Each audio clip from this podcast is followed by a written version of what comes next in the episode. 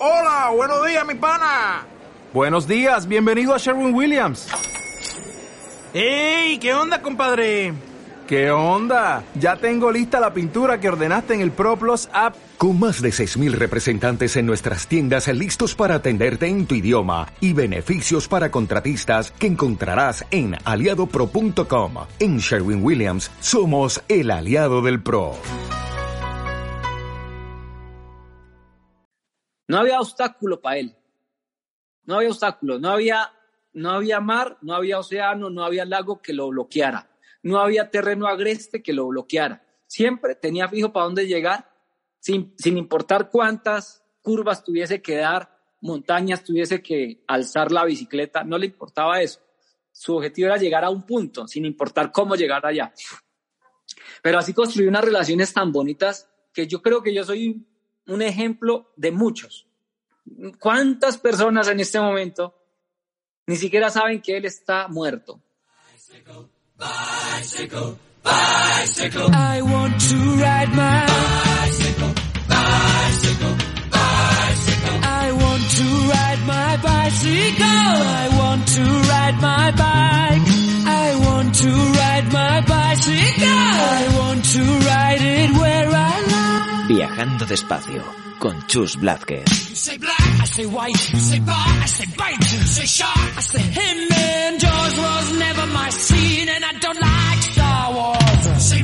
Buenos días, amigas y amigos de Viajando Despacio. Te damos la bienvenida desde Radio Viajera.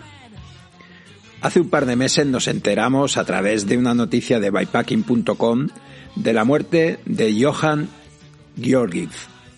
Se hacían eco de su muerte que había ocurrido un mes antes, el 19 de agosto, en Cranbrook, Columbia Británica, donde estaba usando la casa de unos amigos como base durante la pandemia antes de continuar sus viajes. Tenía 33 años. En Viajando despacio nos gustan las historias bonitas, y la de Johan lo ha sido, bellísima, pero su final ha sido abrupto y trágico. Johan se suicidó, se quitó la vida. Parece que no pudo sobrellevar la depresión que la quejaba. El suicidio, un tema tabú como lo son también la depresión, la enfermedad mental. Nosotros no queremos escarbar en las causas, pero tampoco queremos pasar de puntillas sobre lo sucedido. Hay que romper el silencio sobre el suicidio, evitar el estigma, hablar de ello y animar a quien esté en una situación tan angustiosa como la que vivió Johan a que busque ayuda. Hable con sus amigos y conocidos y siga disfrutando de la vida, nuestro regalo más precioso. La pandemia, las restricciones al viaje parece que aceptaron mucho a Johan. El efecto de los confinamientos y las limitaciones pasarán factura a nuestra salud mental. Es probable que ya lo estén haciendo. Hay que cuidarse y cuidar a nuestra gente cercana, a los viajeros con los que nos encontremos. La hospitalidad que tanto apreciamos cuando viajamos y que recompensa probablemente más a quien la da que a quien la recibe. Johan decidió ser un ciclovagabundo por elección. No fue casualidad que su página web se llamara White Wander, vagabundo en bicicleta, un nómada en bicicleta. Este programa es nuestro homenaje. Conocíamos sus vídeos, su canal de YouTube era muy popular, con casi 100.000 suscriptores. Se hicieron eco de la noticia canales relacionados con la bici y los viajes en bici como el ya mencionado bypacking.com o Cycling About, pero también el New York Times o el Washington Post. Sus increíbles vídeos montando en su bici y no pocas veces empujándola por senderos escarpados, a través de la nieve o el hielo, han inspirado a muchas personas para empezar su primer viaje en bicicleta. Ese mismo objetivo que nos llevó a nosotros a comenzar la aventura de este programa.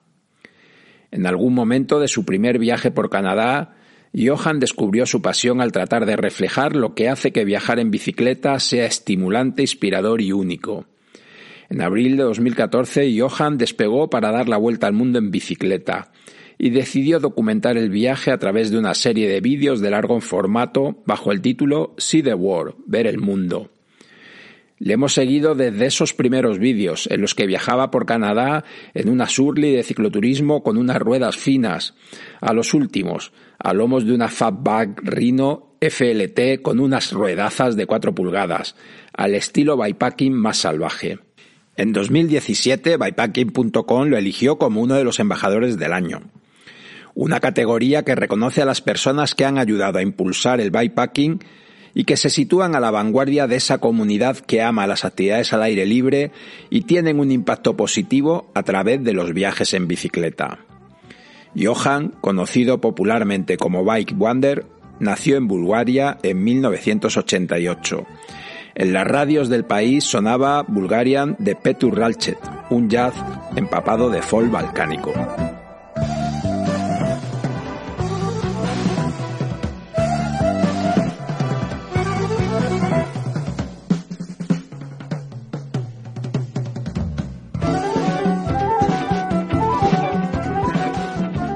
Nació un 20 de enero en un país que estaba cambiando profundamente.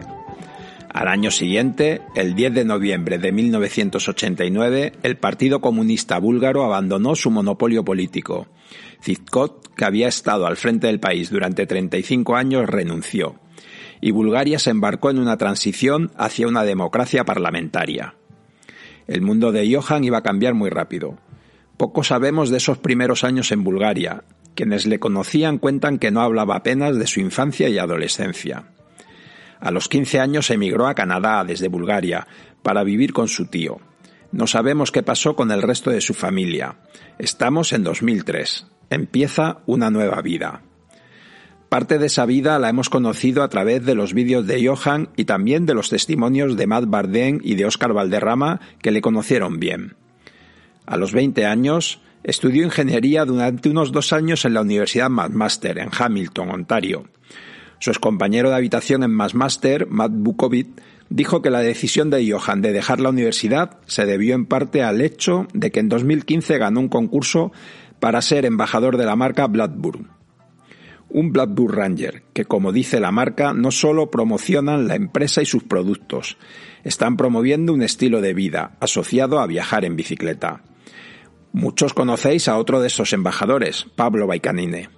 Blackburn cuenta en su web que su espíritu es inspirar a las personas a salir en aventuras grandes y pequeñas.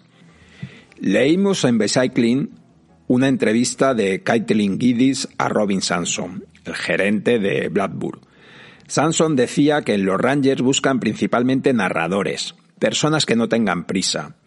Después de todo, el turismo en bicicleta es uno de esos casos raros pero maravillosos en los que la velocidad no marca ninguna diferencia y donde recorrer demasiados kilómetros cada día, en realidad, puede restarle importancia al viaje y sobre todo a las interacciones sociales en la ruta.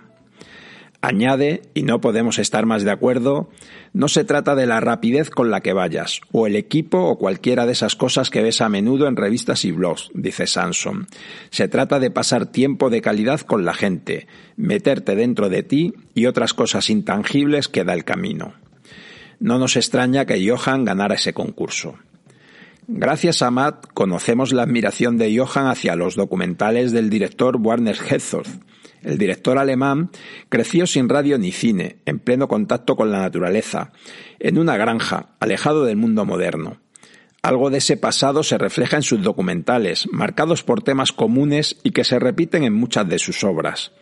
Los paisajes son fundamentales y le apasionan las localizaciones que muestran una naturaleza hostil o muy exuberante, algo que también nos encontramos en las grabaciones de Johan. Estoy seguro que Herzog podría hacer un documental increíble con la vida de Johan, al estilo de su documental Nomad, In the Footsteps of Bruce Chatwin.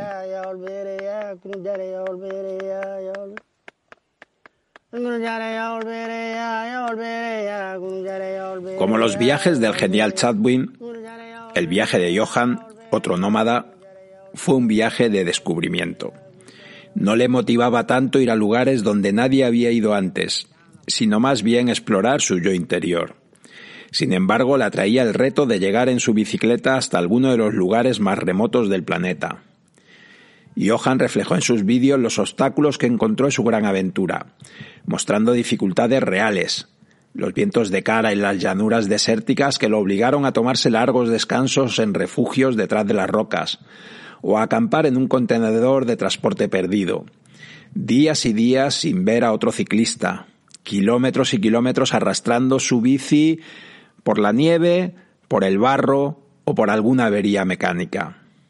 Leyendo un artículo de Matt encontramos una referencia muy interesante. Herzog, que reflejó muchas veces en su obra personajes reales, se acercó a la figura de Reinhold Messner. Messner dijo, Estoy haciendo esta escalada a gran altura para conocerme a mí mismo. No es importante para mí explorar la montaña. Lo que es importante explorar soy yo mismo. Messner perdió a su hermano Gunther en el Nanga Parbat en 1970.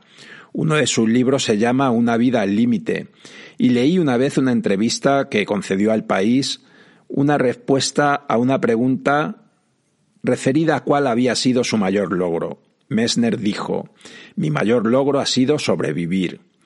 ¿Qué ha empujado a Messner a subir montañas durante más de 50 años? ¿La búsqueda del riesgo extremo o el atractivo atávico que lo desconocido tiene para el ser humano y del que nace el deseo de desafiar lo desconocido? Herzog reflexionó sobre estas preguntas en su documental, pero nunca presentó una respuesta. Al fin y al cabo, buena parte de las respuestas las encontramos en el título del libro de Lionel Terray, Los conquistadores de lo inútil. Matt nos cuenta que ve ecos similares en los vídeos y la historia de Johan. En el primer vídeo de su viaje pregunta ¿Dónde estoy? ¿Cómo llegué aquí? ¿Por qué estoy haciendo esto? mientras conduce su bicicleta a través de una ventisca. Más tarde encuentra sus respuestas. Estoy en la cima de una montaña en algún lugar del Ártico. Elegí desafiarme a mí mismo, dice como respuesta a las dos primeras preguntas. Sin embargo, la última pregunta se queda sin respuesta, sin voz. En cambio, Johan eligió mostrarnos un paisaje prístino de montañas cubiertas de nieve. En uno de los primeros vídeos que vimos de él, nos encontramos con una escena que nos cautivó. Vamos a escucharla.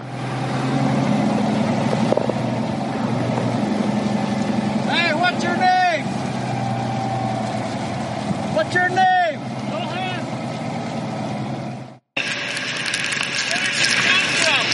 Ontario, but I'm going Argentina. Where? Argentina. On your bike? Yeah.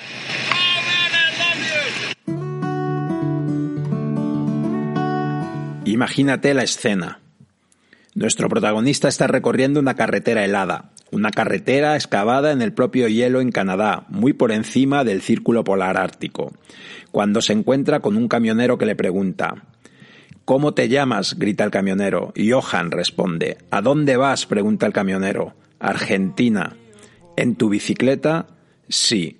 Oh, te quiero, responde el camionero. Ese viaje que llevaría Johan a través de 14 países durante siete años, desde Alaska hasta Argentina, con todos los rodeos posibles y eligiendo siempre el camino menos transitado. El espíritu de su viaje está reflejado en un Mattia manifiesto que llevó mucho tiempo escrito a mano en el manillar de su bici.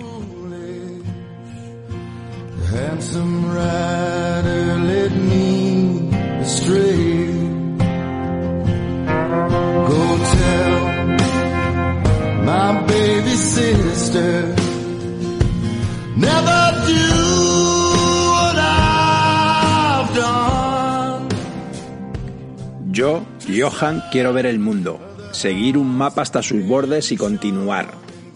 Renunciar a los planes, confiar en mi instinto, dejar que la curiosidad sea mi guía. Quiero cambiar de hemisferio, dormir con estrellas desconocidas y dejar que el viaje se desarrolle ante mí. Mattia Manifiesto de Johan.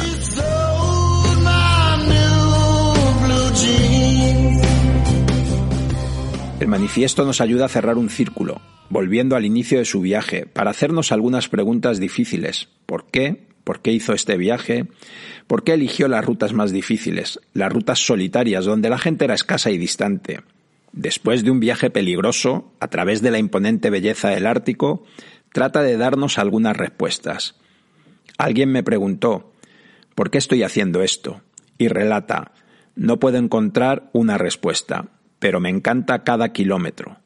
Las subidas, las bajadas, el sol y la tormenta, la soledad, lo desconocido y lo absurdo de todo, pero mejor escucharle a él. Somebody asked me, why am I doing this? I couldn't come up with an answer. I still don't know why, but I love every kilometer of it. The highs and the lows, the sunshine and the storm, the solitude, the unknown, and the absurdity of it all. Johan parecía movido por una fuerza imperturbable, respondiendo a situaciones complicadas con buen humor, fuerza de voluntad y optimismo. Conocimos su viaje a través de sus vídeos, fotos y escritos, mientras documentaba su paso por paisajes abiertos y sus interacciones con animales y personas que conoció en el camino. Su estilo era el de un documentalista, filmaba la vida que se desarrollaba ante él, con especial atención a la naturaleza y todos los seres que la habitan. Evitó ser el protagonista de sus propios vídeos. Destaca sobremanera su amor por los animales, caballos, vacas y especialmente perros. Están muy presentes en sus vídeos, pero también grandes rapaces, llamas, ciervos, osos o escarabajos. Todo lo vivo llamaba su atención. Vídeos muy trabajados, en los que cabían desde referencias a John Muir, músicas escogidas con esmero y descripciones de su material de viaje. También algunas de sus excursiones eran a pie o eran en canoas donde practicaba un estilo también muy aventurero de bike raft. Como decíamos, ese protagonismo se lo dio a las personas con las que se encontraba, a los animales con los que se cruzaba. Y Johan recibió ayuda de muchas de las personas que conoció en el camino, algo común en la historia de muchos viajeros y viajeras en bici. Algunas de esas personas se convertirían en amigos a los que volver a visitar. Esas conexiones personales cimentan la historia del viaje de Johan, ofreciendo una visión esperanzadora de la humanidad, no de egoísmo y codicia, sino de altruismo y buenas intenciones. Johan ocasionalmente regresaba a Canadá para ganar dinero plantando árboles. Financiaba su viaje también a través de las aportaciones en Patreon y el patrocinio de algunas marcas. El mayor logro hasta la fecha es la cantidad de personas que están aquí y se divierten con mis viajes, dijo en un vídeo que recopilaba lo más destacado de su segundo año de viaje. Llegó a Argentina, pero no hasta Ushuaia como esperaba. Su viaje fue interrumpido, como el de tantos cicloviajeros. Regresó a Canadá y allí quedó atrapado cuando se cerraron las fronteras. Con el inicio de la pandemia se encontró varado en Canadá, incapaz de cruzar las fronteras debido a las restricciones de viaje. Sus vídeos se hicieron más cortos y dejó de aparecer en pantalla como el narrador entusiasta al que estábamos acostumbrados. Siguiendo las pautas de distanciamiento social, evitó sus habituales estancias cortas con las nuevas amistades que iba conociendo en su ruta. En su web contaba cómo era pedalear en bicicleta en el intenso frío durante días y pasar noches en vela, vacío, sin ese fuego interior que parecía empujarle y reconfortarle siempre.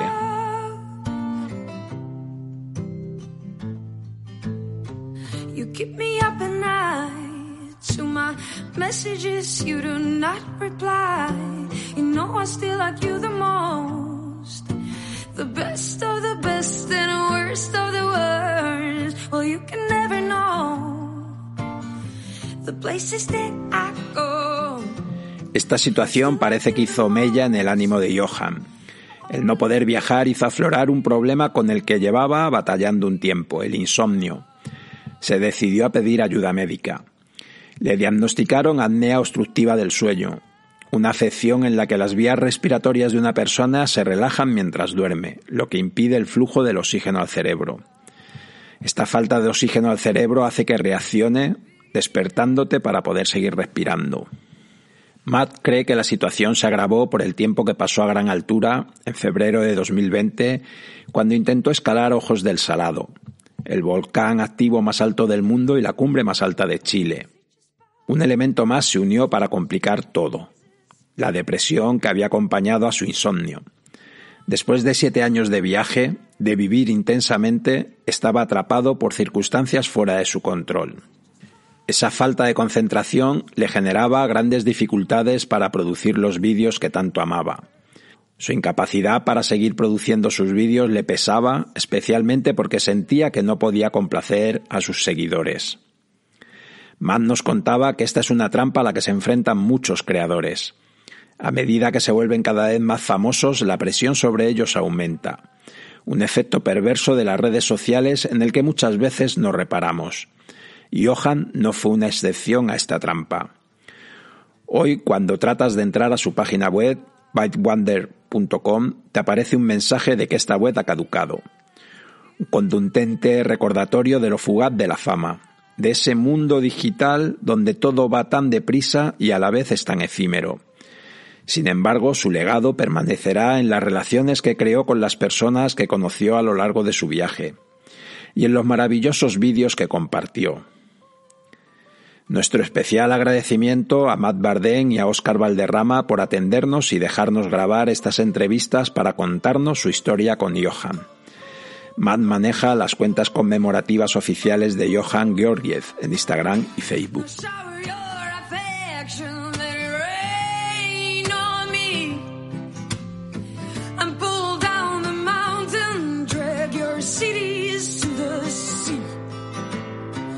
Shower your affection, on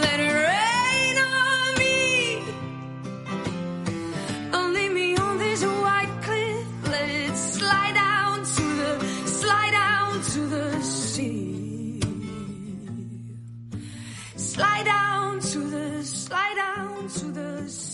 Como os habíamos anunciado en Viajando Despacio, queríamos dedicar un programa homenaje a Johan. Y queríamos hacerlo hablando con alguien que lo conocía, que tenía contacto con él y que además es una de las personas que, que salvaguarda ahora mismo su legado, Matt. Hola, buenos días. Muchas, muchas gracias por atendernos. Y, y, la primera pregunta creo que es obligada. ¿Qué era para ti, Johan? ¿Cómo, cómo lo recuerdas? Bueno, es un, es una persona que, que tengo en mi corazón. Um, conocí Johan, vi sus videos en YouTube, se apareció y lo vi y dije, ah, qué bueno este, estos videos. Me impresionó. Y en algún momento lo vi que estaba en el norte de, de Chile, eh, cercano a esta. Entonces envié un correo diciendo, encanto tus videos. Si pasas por mi ciudad, vivo aquí en, en Chile, entonces muy cercano. Entonces dije, si, si pasas por Chile, si pasas mi ciudad, avísame, te compraré un, un cerveza, porque tu, tus videos son, son excelentes. Y desde este punto conocimos y era un hombre bien sencillo, bien humilde no, no tuvo pretensiones, no tuvo nada de, este machismo, no, estaba Johan. Lo que ve, veas en los videos es, él. Y en algún momento quedé, que quedó aquí en la casa por un par de días y le, le presté mi computador. Y ella le, um, él vio que yo juego Civilization. Y dije, oh, sí, yo también. Entonces, con este, eh, cementamos este, esta amistad. Entonces, estaba aquí cuando se, se, pasa, cuando tuvo una necesidad de una estación base aquí en Chile, se, se paró aquí, se quedó por una semana y estaba, eh, es, estuvo una amistad. Eh, así, tan simple.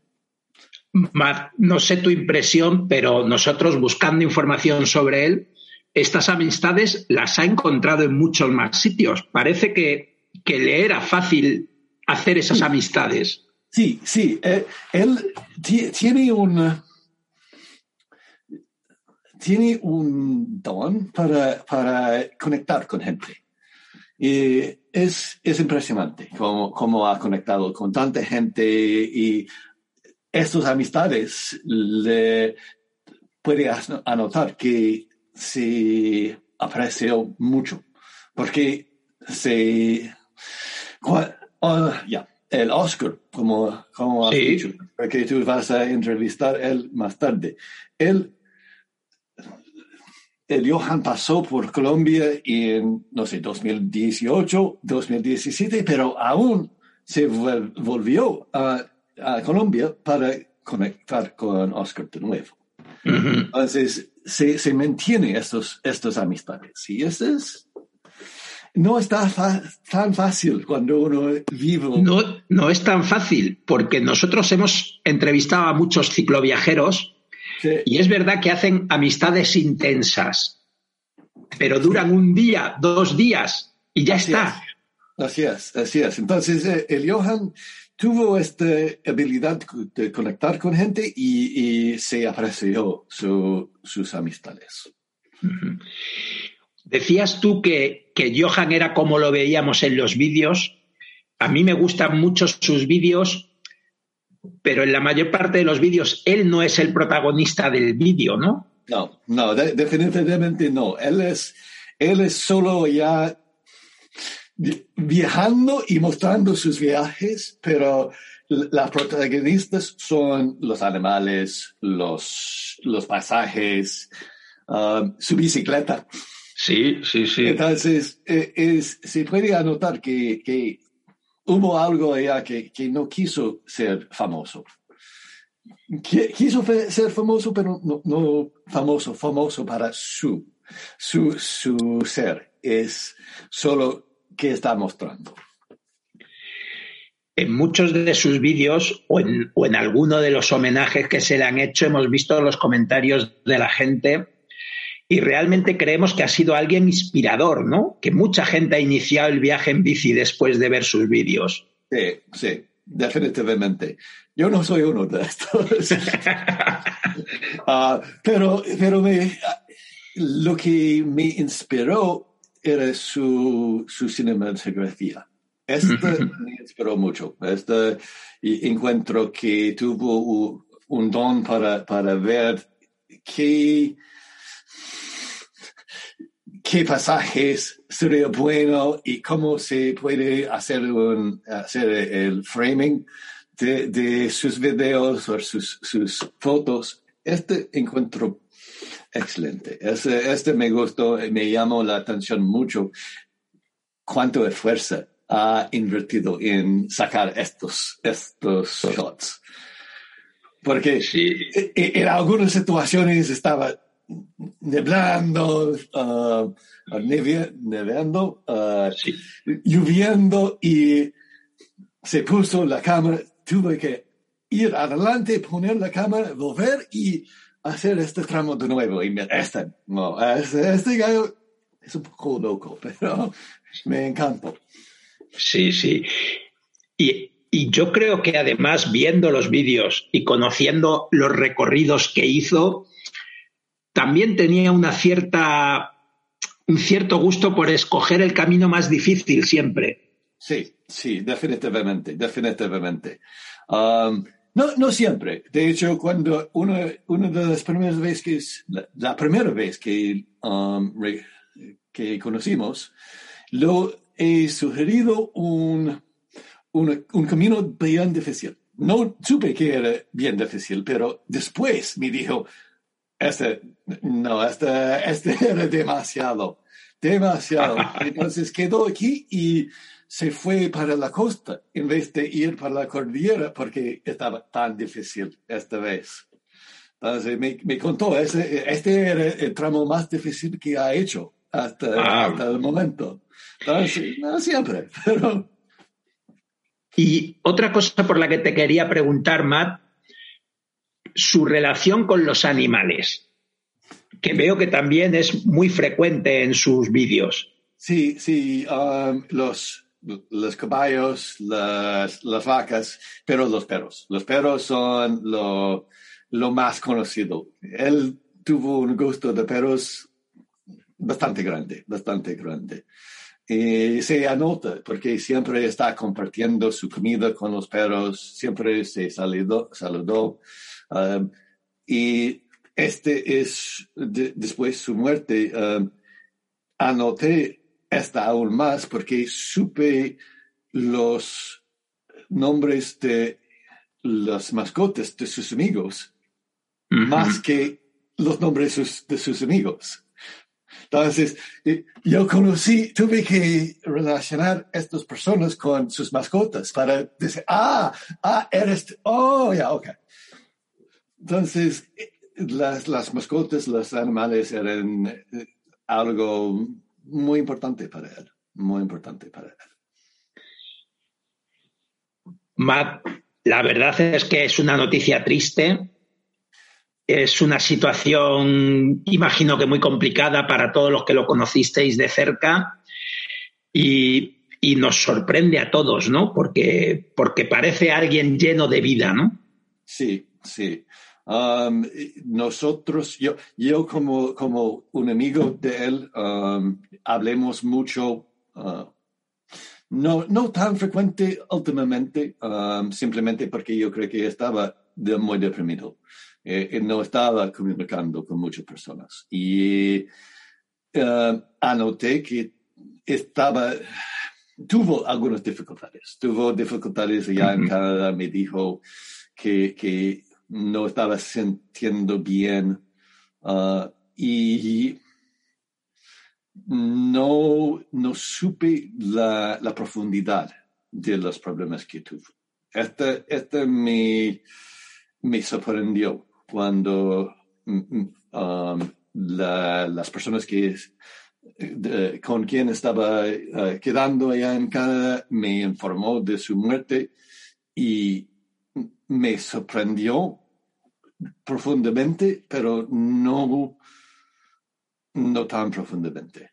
Mm. Realicé que hubo la, la potencial que podría uh, tomar su vida.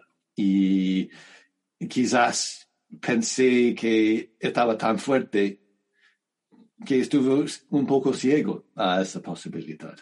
Mm. Entonces, me quedo con muchos arrepentimientos porque cosas simples, porque no, no he llamado a él para preguntar cómo estaba. Bueno, cosas tan, es difícil. tan así. Y entonces Sí. es, es, es nada más que triste, triste. Sí. Y Matt, ahora lo que nos queda es su legado, sus vídeos, Sí, esa sí. difundir ese mensaje, ¿no?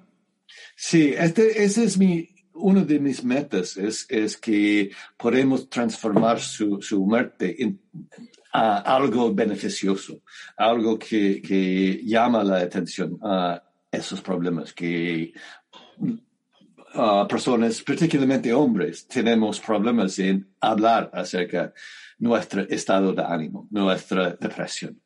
Entonces, este me gustaría cambiar, me gustaría decir que ya um, tenemos que ser más abiertos, tenemos que escuchar mejor y saber que tenemos estas debilidades en comunicar nuestros, nuestros sentimientos.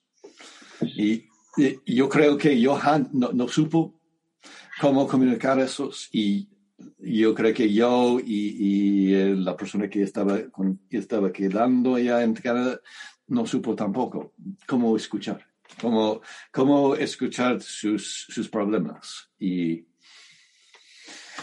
es, yo Es creo que- difícil, sí.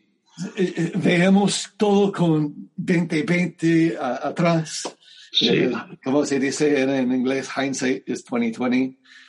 Veamos perfecto la- nuestras debilidades, pero no veamos en el momento. Y esta, tenemos que mejorar eso. Esa es mi, mi, mi, mi esperanza con su, su legado, que podamos alcanzar a, a hablar, a salvar otra persona que está en este, este programa. Es muy importante lo que dices, Matt, porque incluso Johan, que lo que nos transmitía era esa sensación llena de vida, si, si alguien como él tiene este problema, ¿qué nos puede pasar a gente que tenemos una vida mucho más rutinaria, más... E- Exactamente, exactamente. Entonces, es, es, es, en, en algún sentido yo creo que sí estaba producto de, de la pandemia. Eh, la- el cambio de, vivir afuera, vivir en el ciclo de naturaleza por tanto tiempo, siete años, seis años estaba viajando. Y desde un momento a otro quedar allá en un departamento sin luz natural o eh, sin la capacidad de ir donde quiere, este yo seguro que afectó. lo afectó. Seguro. Seguro que eso en los próximos meses, años, veremos que ha afectado a mucha gente, ¿eh? porque es Sí. una situación increíble. Sí, sí. Y, y no es culpa de la, la pandemia o Sí, las sí. restricciones, pero es solo cosas que pasan. Sí, es la vida, es la vida, efectivamente. Así es, así es. Matt, muchísimas gracias. De nada. Difundiremos desde aquí también no- dentro de nuestras posibilidades el legado de Johan. Nos consta que hay mucha gente en España que seguía sus vídeos y que entre todos debemos contribuir a que ese mensaje siga sonando y me parece muy importante lo que tú decías, ¿no? Transmitir esa idea de, de que hay que hablar más, de que hay que sacar fuera nuestras emociones y Sí. que hay que compartirlas también. Así es. Um, voy a dejar un, un recurso. Hay un recurso que estamos recomendando, el headsupguys.org. Este tiene un pequeño prueba, un auto, auto, no sé. Sí, decir. autotest, autodiagnóstico. eh, autodiagnóstico donde uno se puede ingresar, contestar algunas preguntas y de- dice, ah, estás deprimido, deberías hacer algunos cambios a su rutina para mejorar tu, tu estado de ánimo. Y yo creo que este ha servido, y ha servido yo, y yo creo que podría servir a otros. Pues lo pondremos en el enlace del programa Ya, y de nuevo, muchas gracias. Te acompañamos en el sentimiento, Matt, y a seguir difundiendo su obra. ya, gracias, gracias, chicos. Hasta pronto. Gracias de nuevo.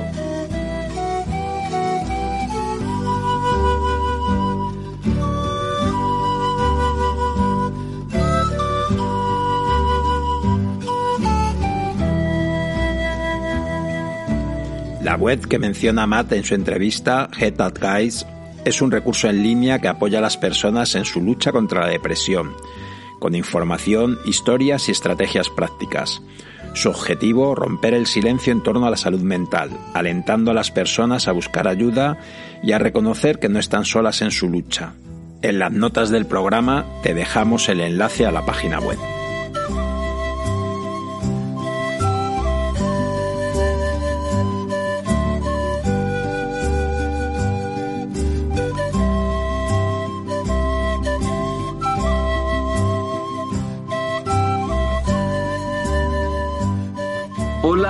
Hola, Chus.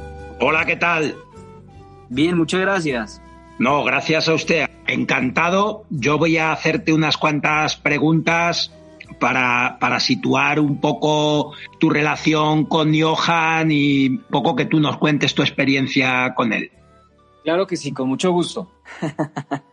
bueno, con Johan nos, nos cruzó la vida, nos cruzó el camino. Él, él venía de una travesía larga por el departamento de, primero salió de Bogotá, de la capital, y pasó hacia Boyacá, el departamento de Boyacá, y se unió al Arauca, y del Arauca conectó con el Meta, y con el Meta hay unos pueblos muy cercanos al mío. Él venía de Villavicencio, luego San Juanito, Monfort, San Juanito, Parque Nacional Natural Chingaza. Y él llegó allí al Parque Nacional Natural Chingaca- Chingaza, que es parte de nuestro territorio, llegó a acampar porque le cogió la tarde, él siempre por ahí tipo 5 de la tarde, dependiendo del sitio, pues armaba su cambuche para dormir, su carpa, y la estaba armando al lado de la laguna, la, la- la laguna Chingaza. Y pues eso está prohibido, acá no se permite, no se permite acampar en cualquier lado, tiene que ser en unos sitios autorizados cuando es parque nacional.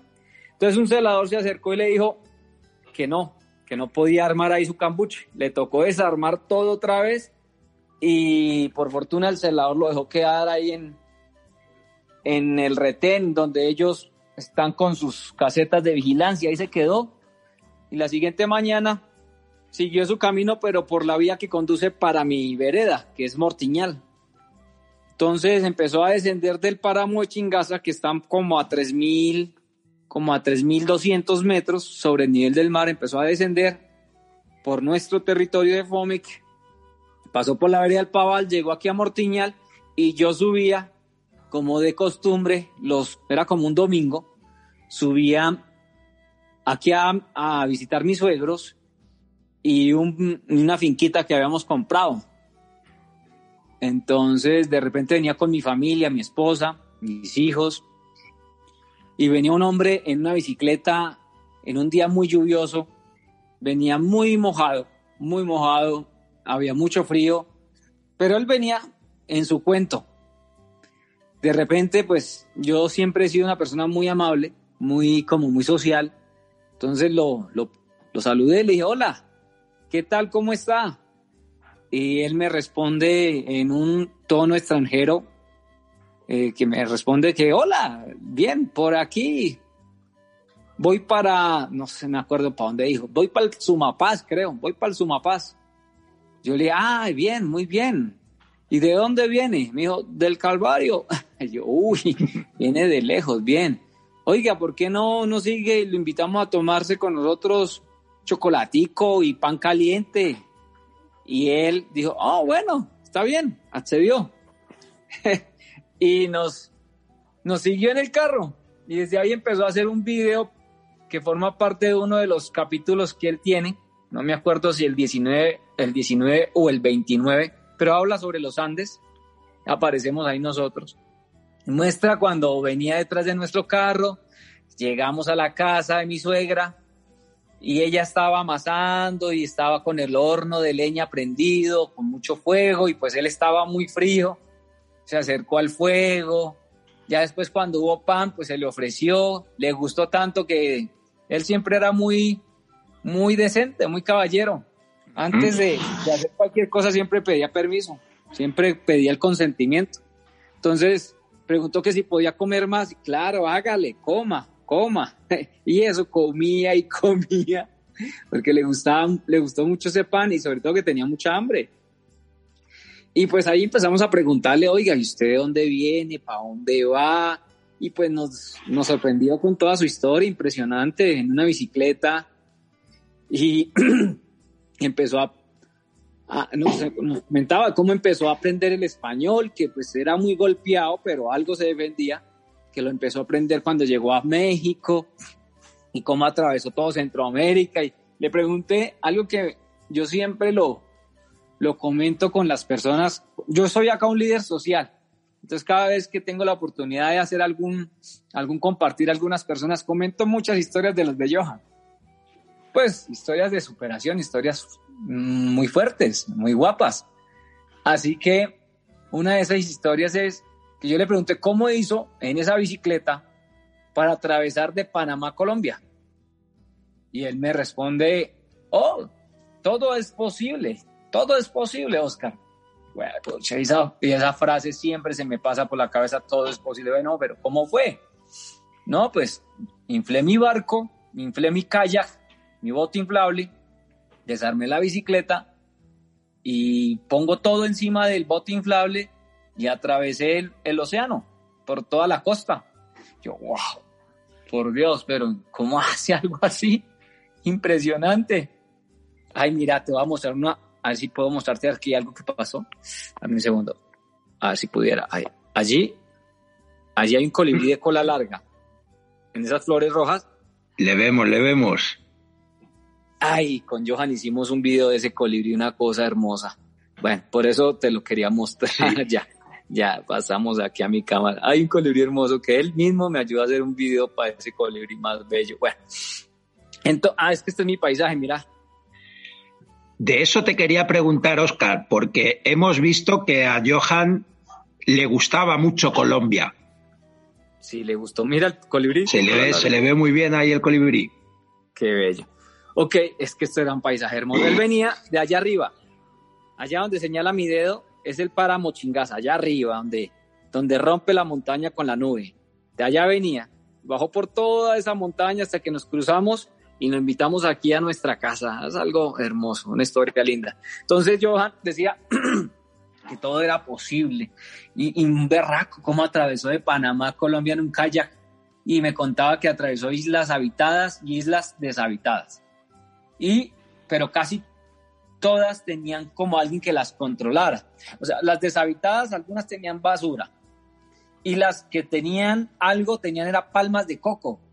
Y él en una de esas islas cogió un coco. Y rápido le llegaron unos isleños al sitio y le, y dijeron, hey, esos cocos son nuestros, no se pueden coger. Los vigilan. Parece que el coco es muy costoso en esa zona. Y entonces no se podía estar cogiendo cocos como, como, como un ave libre, ¿no? Tocaba pedir permiso, por más que estuvieran por allá islas alejadas. Bueno, contó historias muy bonitas. Ya estando acá en nuestra casa, pues nosotros le ofrecimos que se quedara el tiempo que necesitara. Y él, pues, como que no le gustaba ponerle peso a nadie, no ser estorbo para nadie, eh, pues de una dijo, bueno, me quedo hasta mañana. Pero finalmente él se sintió tan a gusto y nosotros con él que se terminó quedando una semana y aprovechó para trabajar un poco en sus videos, porque eso era algo que le, que le consumía mucho tiempo cuando tenía un lugar donde pudiese sentarse a hacerlo. Entonces ahí se dedicó a, editar un poco sus videos, seguimos compartiendo historias, le enseñó a mis hijos la bicicleta, pues uno siempre cuando ve una bicicleta tan grande, oiga, me deja montar, pues me la dejó montar.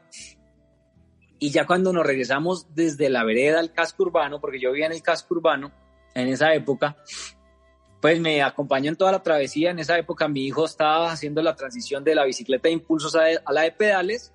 Entonces él acompañó todo eso, lo grabó un poco, lo, lo publicó en su contenido, de que era la primera vez que el niño Matías montaba en, en una bicicleta de pedales porque antes era de solo impulsos. Y muy noble, un ser muy noble con los animales, con los perros, acá tenemos perros, entonces me llamó mucho la atención cómo él eh, se, se centraba mucho en los perros, los cogía, no importaba que estuvieran sucios, los acariciaba, les daba de comer, de lo que él comía. Fue algo muy, muy bonito, una relación muy bella y algo que me sorprendió mucho, Johan, fue verle a los ojos y ver en sus ojos como esos ojos cristalinos, esos ojos como de pureza que con el tiempo se pierde. A uno como que los ojos como que se los purecen con el tiempo. Pero él siempre tenía una, una, una, una vista, un ojo muy brillante, una belleza. Era como que uno en sus ojos veía su alma, más o menos. Entonces, de ahí pasamos a la casa y nos siguió contando sus historias. Sí, yo muy inquieto por saber por qué le dio por emprender ese viaje. Y me respondía que, que quería cambiar de vida, porque lo que soñaba, por ejemplo, su familia, que en ese caso era como su tío, porque pues no hablaba mucho de sus padres, parece que sus padres habían quedado por allá en Bulgaria, su tío como que no lo apoyaba en, en lo que él había decidido, que era irse a recorrer el mundo en bicicleta sin importar que no tuviera nada completo, sino simplemente emprendió su viaje y en el camino lo va armando. Algo increíble y algo hermoso que también suelo transmitir, que no hay que esperar, no hay que esperar hasta que uno tenga el equipo completo, sino que en el camino se va armando el equipo. Y él iba armando en el camino, era algo hermosísimo. Este, emprendió su viaje con una bicicleta modesta y como que en el camino fue generando contenidos y como que fue teniendo adeptos y luego patrocinios que en algo le sirvió, pero él, así fuera sin patrocinios, hubiera hecho esa aventura, de alguna forma lo hubiera resuelto.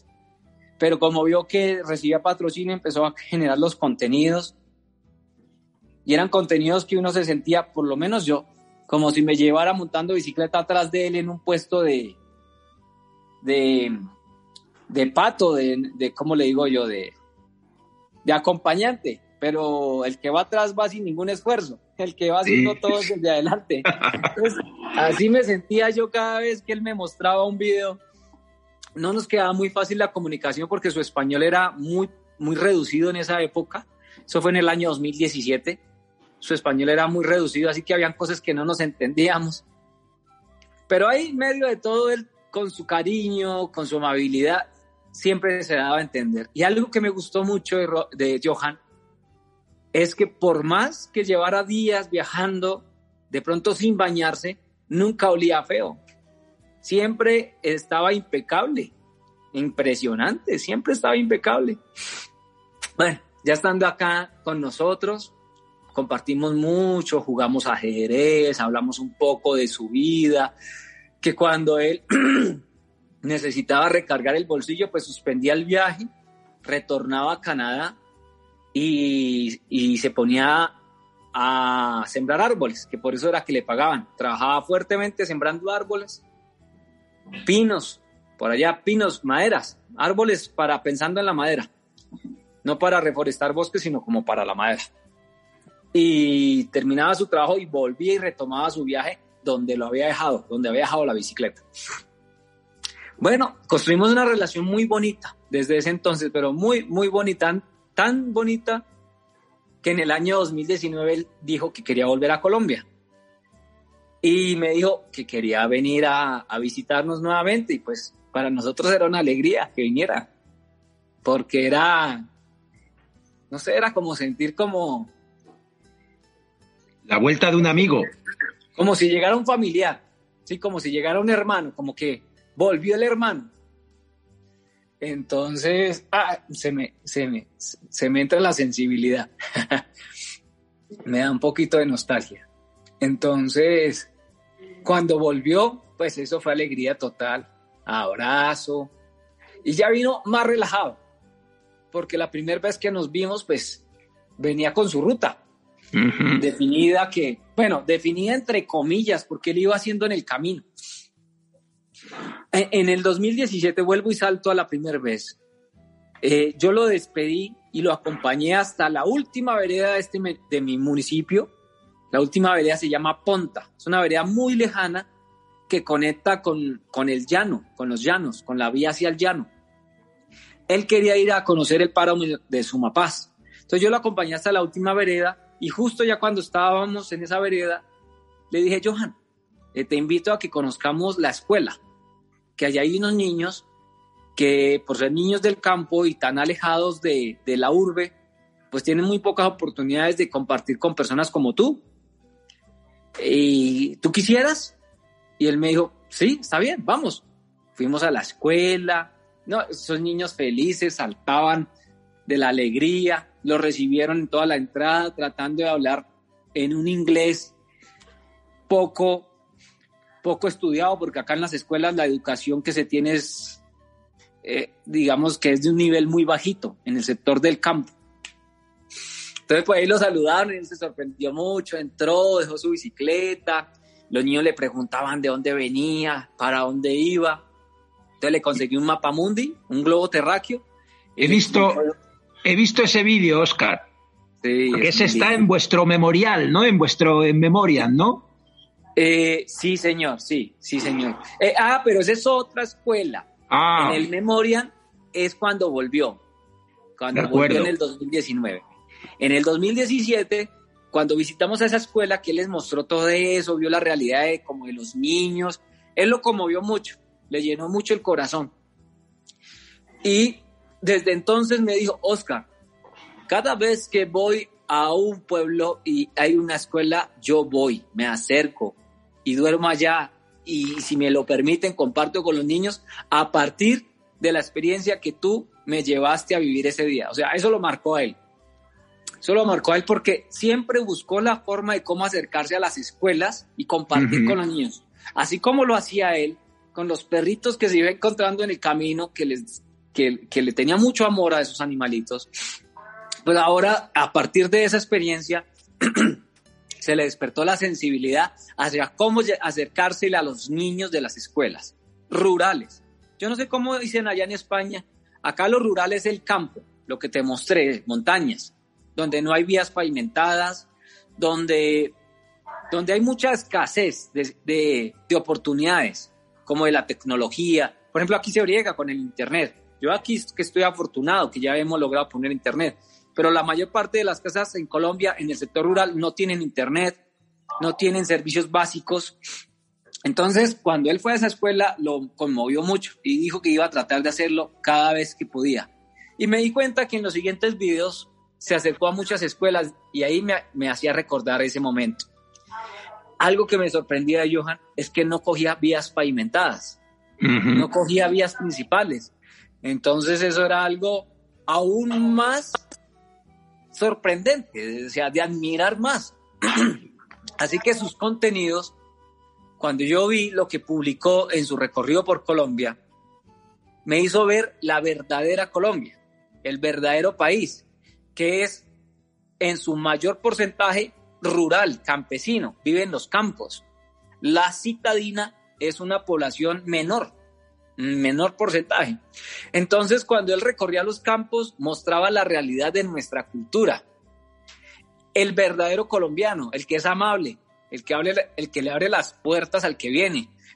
Aquí el colombiano real es el que recibe al desconocido con comida, con un plato de sopa, con chocolate, con pan, con gallinas, gallos, vacas, perros, ovejas. Ese es el, el mayor porcentaje del colombiano.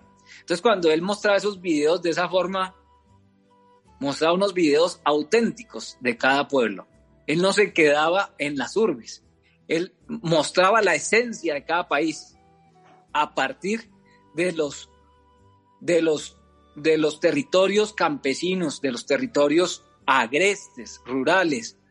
Entonces eso era algo impresionante, impresionante porque pues yo nunca he visto eso, ni siquiera lo he leído en algún libro, ese tipo de aventuras.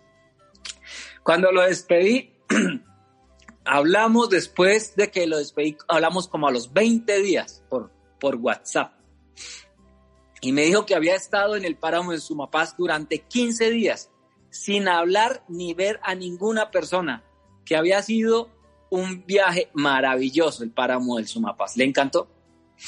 Y yo me decía, pero este hombre ¿Cómo hace para aguantar un páramo que las temperaturas son muy bajas, mucha humedad, mucha lluvia? Y con esos trajes que él tenía, que no eran trajes de alta montaña, eran cualquier ropa. Él andaba con cualquier cosa. Y yo decía, miércoles, pero que aguante, qué cuerpo tan berraco para aguantar esas condiciones, que uno siendo de acá no se atreve a eso.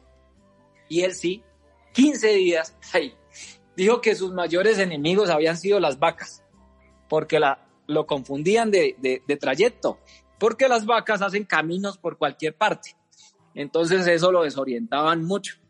Pero él siempre salía adelante, o sea, no, no había obstáculo para él. No había obstáculo, no había, no había mar, no había océano, no había lago que lo bloqueara. No había terreno agreste que lo bloqueara. Siempre tenía fijo para dónde llegar sin, sin importar cuántas curvas tuviese que dar, montañas tuviese que alzar la bicicleta, no le importaba eso.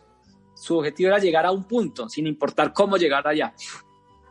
Pero así construyó unas relaciones tan bonitas que yo creo que yo soy un ejemplo de muchos. ¿Cuántas personas en este momento ni siquiera saben que él está muerto? Muchas. Porque, como te decía, como recorrió sitios inhóspitos, en esos sitios inhóspitos no hay conexión, no hay internet, no hay noticias, no hay nada. Entonces no se enteran de que él haya fallecido. También puedo decir que a pesar de, de, de, de su nobleza y todo esto, tal vez solo entabló relaciones con las personas con las cuales él se sintió totalmente a gusto. Porque muchas pudieron haberle simplemente saludado, otros pudieron haberle brindado alguna información, otros de pronto haberle brindado eh, eh, como un saludo y la opción de quedarse, pero si él en su corazón y en su, en su haber no sentía como esa empatía, ahí no se quedaba. Siempre era como muy, como muy introvertido, como muy callado. Y él nunca te decía a ti, ah, me quedo una semana o me quedo dos semanas. No, sino él decía, ah, bueno, eh, me quedo esta noche. Y él iba mirando si, si se adaptaba a su, a su ser. Simplemente esa noche se podían convertir una semana, dos semanas, dependiendo. Pero si de repente no se sentía a gusto en el espacio, simplemente se quedaba un ratico y luego seguía su camino como un pájaro, como un ave que va migrando. Una cosa hermosa. Si encontraba un lugar especial para quedarse allí en ese bosquecito, donde encontraba alimento, buena acogida, pues el pájaro ahí se quedaba. Pero si era un terreno difícil y no era un lugar apropiado, pues el pajarito simplemente hacía una estación chiquita y seguía su camino. Así era él, para mí. Entonces él siguió su camino en el páramo, muy feliz. Siguió, siguió, ya se fue hacia el sur, hacia Ecuador, Perú. Su pretensión era, pretensión era llegar a la Patagonia como fuera. Ay, se me olvidó comentarte algo bonito. Que estando acá en el páramo de Sumapaz, pues muestra un video donde le pregunta a un campesino si iba bien hacia un pueblo. Y el campesino le preguntaba, pero usted, ¿usted de dónde viene? Y él le explicaba. Y el campesino le volvió a preguntar, pero ¿para dónde va? Y él le decía que para tal sitio. Bueno, ya cuando Johan arrancó, Johan tenía la costumbre que dejaba una cámara atrás, ¿no? Avanzaba y después de que avanzaba un buen terreno, se devolvía a recoger la cámara, impresionante, mucha paciencia, ¿no? Entonces dejó la cámara ahí y Johan siguió. Tal vez el campesino no se dio cuenta que había dejado la cámara ahí. Y el campesino hablaba y se decía a sí mismo. Y decía, "Mm, se va a perder. Pero ¿qué se va a perder si es que ni siquiera sabe para dónde va? Dijo el campesino.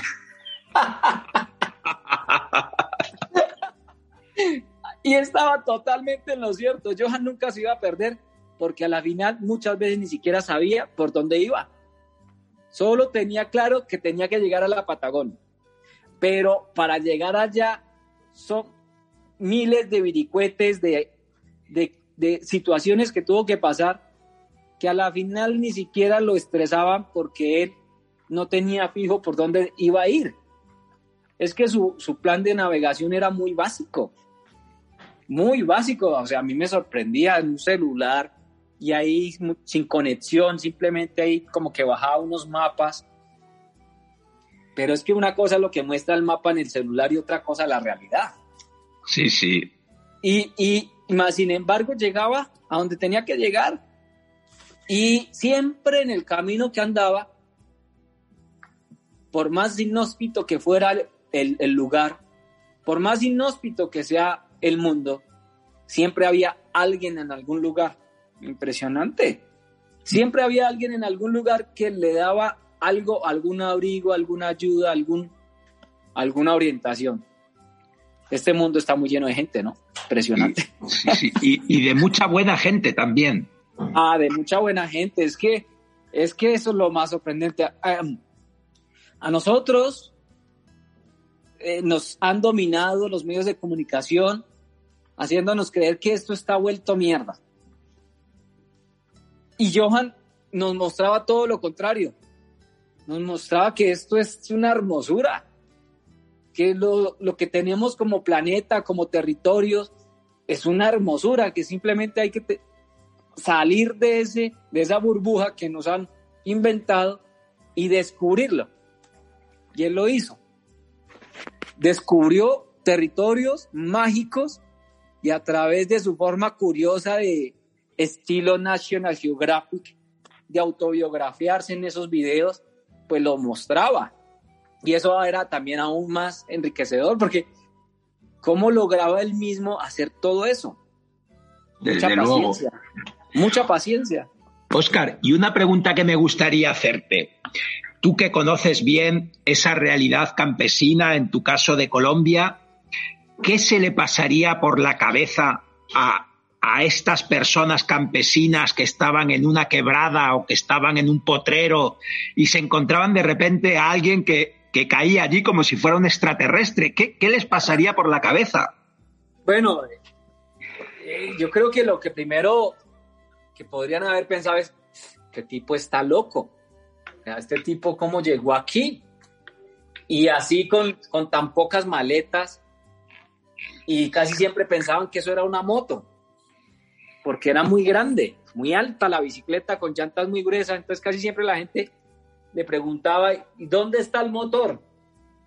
Y él tenía que explicarle, no, es una bicicleta. ¿Bicicleta? Ah, yo pensé que era una moto, porque es que por donde él pasaba, uno no aspira a pasar nunca en una bicicleta, así sea de acá, así conozca el territorio. Entonces, siempre como la, la impresión es, este tipo está loco, este tipo está loco a hacer estas cosas, ¿verdad? O como lo dijo el campesino, no sabe para dónde va, no se va a perder, no hay problema. Eso era como la primera impresión. Para mi admiración total, cuando nos mostró sus fotos, él dijo que en el camino fue haciéndose a unas fotos. Tomaba y las imprimía y las cargaba. Y a medida que iba avanzando y si tenía la oportunidad de compartir con alguien, le dejaba una foto. Y a nosotros nos dejó una foto y se la dedicó a mi hijo.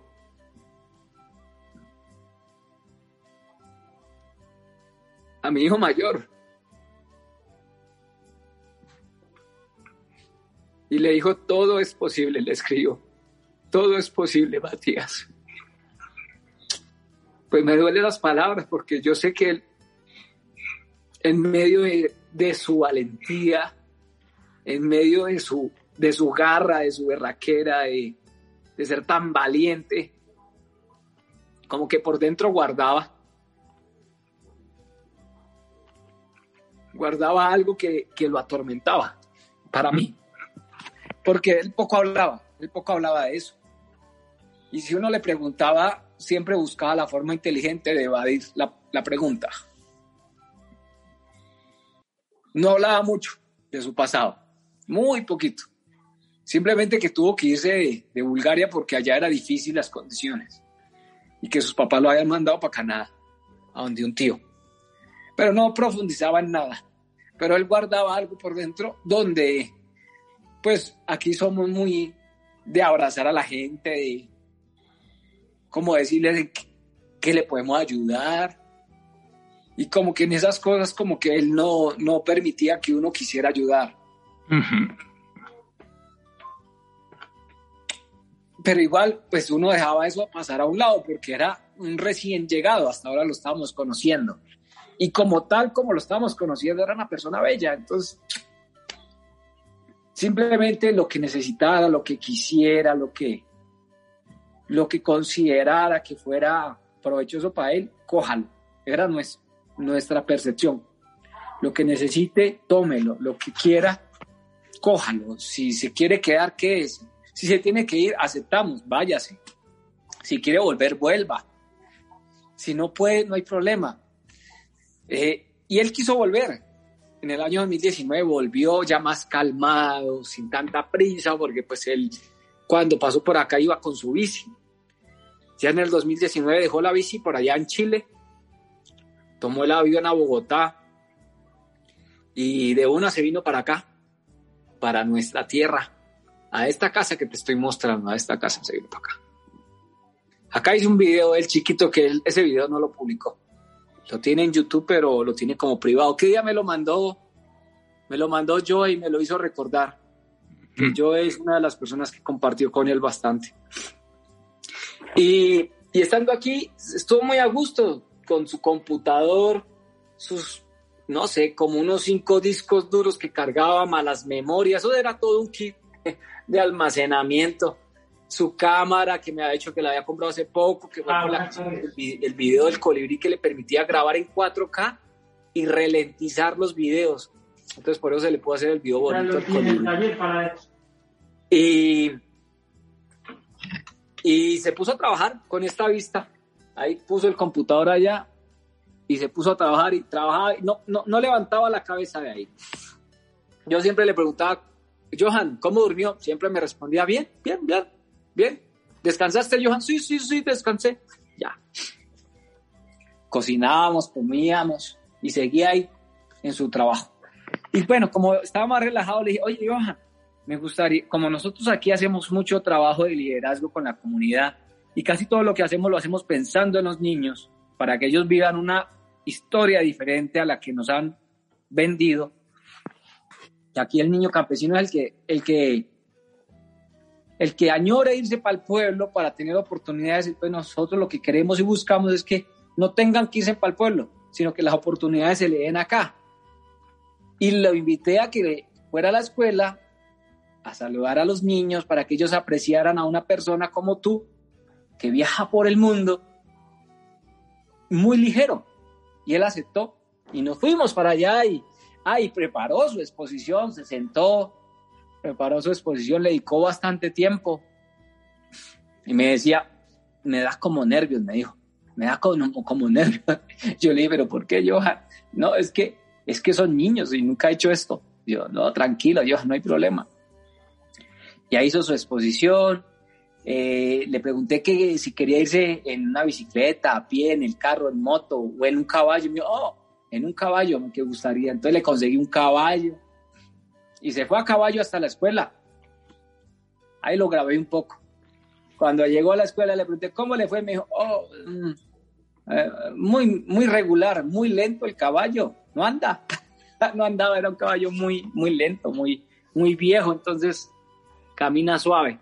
Pero bueno, llegó a la escuela. En esa época le estaba haciendo un video con sus amigos interno, un video privado, para tomar del pelo, tomar del mamar gallo. ¿Saben? En términos sí lo entiendo. Sí, sí, sí, se entiende. Entonces ahí lo ayudé a hacer ese video. En ese video actuó mi suegro, actuó él y la escenografía local y bueno, se divirtió con eso. Aprovechamos para hacer el video que él quería y luego para hablar con los niños y los niños sentados en la biblioteca que logramos con todo este liderazgo crear una biblioteca porque no había. Entonces ahí escuchando la historia de él con un globo terráqueo, los niños le preguntaban muchas cosas con la nieve, estaban muy intrigados con la nieve. Y desde ahí los niños tienen un sueño, visitar una montaña nevada en Colombia. Y estamos tras de ese sueño, estamos recogiendo fondos para que eso se dé, porque los queremos llevar al Cocuy, que queda bastante lejos, y siempre se gasta dinero en eso. Pero eso fue marcado por Johan, mira, desde ahí fortalecieron su sueño de conocer una, una montaña nevada. Y entonces ahí le compartió la historia a los niños y eso nunca se les va a olvidar, nunca se les va a olvidar a los niños porque, primero porque era muy alto, segundo porque hablaba otro idioma y tercero porque les mostró un mundo que solamente ven en las películas y se lo mostró hecho por él. Entonces les marcó, les marca. Mis hijos están marcados por Johan. Pues son pequeñitos, entonces ellos pues como que aprenden a... O sea, yo les dije, murió Johan y les mostré. Se mostraron un poquito tristes, pero ya luego se les olvida, son niños. Y qué bonito, ¿no? Que uno pueda... Es bonito. Porque a mí todavía me da tristeza. Pues con esto lo vamos a dejar, Oscar. Te agradecemos mucho todo lo que nos has contado de él porque nos va a ayudar a recordarlo mejor y a seguir intentando divulgar el trabajo que él hizo, ¿no? Y, me ha parecido muy interesante esto que tú nos decías de enseñarnos esa parte más rural, ¿no? Esa parte más campesina de toda esa América que él recorrió. Sí. Eso es clave. Eso es clave porque sus recorridos siempre eran por vías rurales. Tenía como un deseo personal de conocer lo que nadie antes de pronto se atrevía a conocer. Pues muchísimas gracias y, sobre todo a recordarle con ese momento lleno de vida, ¿no? Esos momentos que compartisteis. Sí, ay, qué bello. Gracias a ustedes por, por querer hacerle un homenaje a él y sobre todo así, tratando de generar comunicación con las personas que él compartió, porque eso es lo que hace que, que aviva, que sea más viva la llama de Johan. O sea, que con las personas que haya compartido se logre generar una comunicación, es alimentar ese gran ser que, que fue Johan. Pues me parece el, el final perfecto, el broche final perfecto. Muchísimas gracias, Oscar, y hasta pronto. Hasta pronto. Hasta pronto. Chao. Chao. Gracias.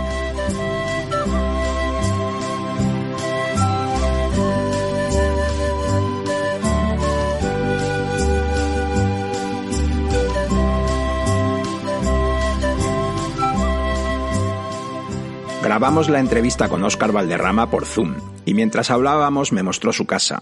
el colibrí del que habla y el hermoso paisaje de su municipio, Fomeque, en el departamento de Cundinamarca, en Colombia. Óscar vive en una vereda que se llama Mortiñal, de camino hacia el Parque Nacional Natural Chingaza.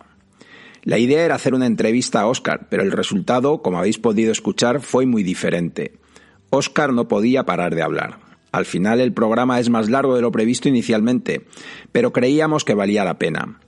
Ha sido complicado que las entrevistas no hayan acabado en lágrimas, aunque ha faltado muy poco. Al día siguiente de grabar nuestra charla, Óscar me mandó un audio de WhatsApp, el último que su hijo Matías le había mandado a Johan.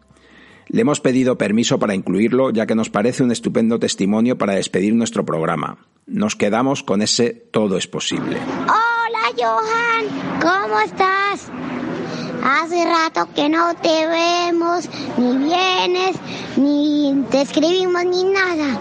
Y queremos saludarte y para saber cuándo vienes, si después de que acabe todo esto, en más años o cerca o, o, o más tarde, otro día, tal vez. Eh, y te saludos de Matías. Eh, y si estás en Canadá o en otro país, o si sigues viajando en esa cicla y ese bote de inflar. Chao, Johan. Chao, Johan.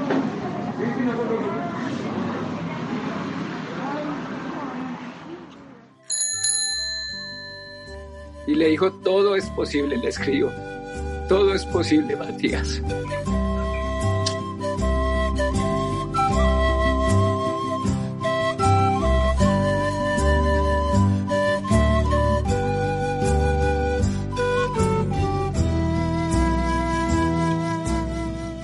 Johan, descansa en paz, como decían los romanos, que la tierra te sea leve. A ti que decidiste recorrerla en bici para contarnos tus viajes, para animarnos a viajar en bici. Gracias. Un saludo viajero.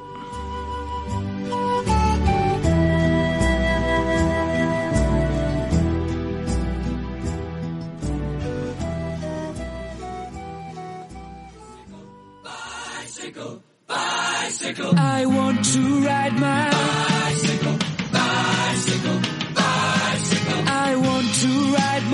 bicycle. I want to ride my bike. I want to ride my bicycle. I want to ride it where I like. You say black, I say white. You say bar, I say bike. You say shark, I say him. And Jaws was never my scene, and I don't like. Como siempre, un placer compartir este tiempo de radio. Recuerda, no vamos en bici para añadir días a nuestra vida, sino para añadir vida a nuestros días. Si no te quieres perder ningún programa de Viajando Despacio, suscríbete al podcast en iVoox y por favor, déjanos un comentario si te ha gustado nuestro programa. De esta forma nos ayudas a que podamos seguir llegando a más amantes de los viajes en bici. Estamos en Facebook, Twitter y esperamos tus propuestas de ruta, viajeros, tus comentarios. Si te apetece contactar con nosotros, puedes escribirnos a viajandodespacio@rutaspangea.com. Gracias por haber llegado hasta aquí. Viajando despacio volverá la próxima semana con más rutas, más viajes y sobre todo más bicicletas. Hasta la semana que viene. Un saludo viajero y a dar pedales.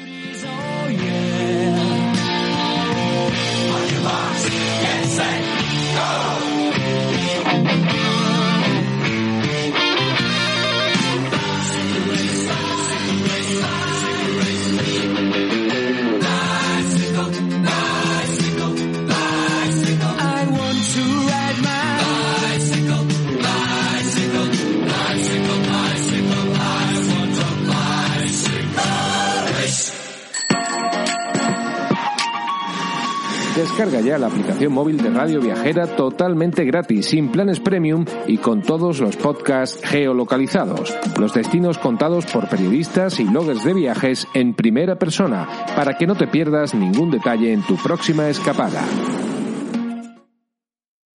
Dale más potencia a tu primavera con The Home Depot. Obtén una potencia similar a la de la gasolina para podar, recortar y soplar con el sistema OnePlus de 18 voltios de Ryobi desde solo 89 dólares. Potencia para podar un tercio de un acre con una carga. Potencia para recortar el césped que dura hasta dos horas. Y fuerza de soplado de 110 millas por hora. Todo con una batería intercambiable. Llévate el sistema inalámbrico OnePlus de 18 voltios de Ryobi. Solo en The Home Depot. Haces más. Logras más.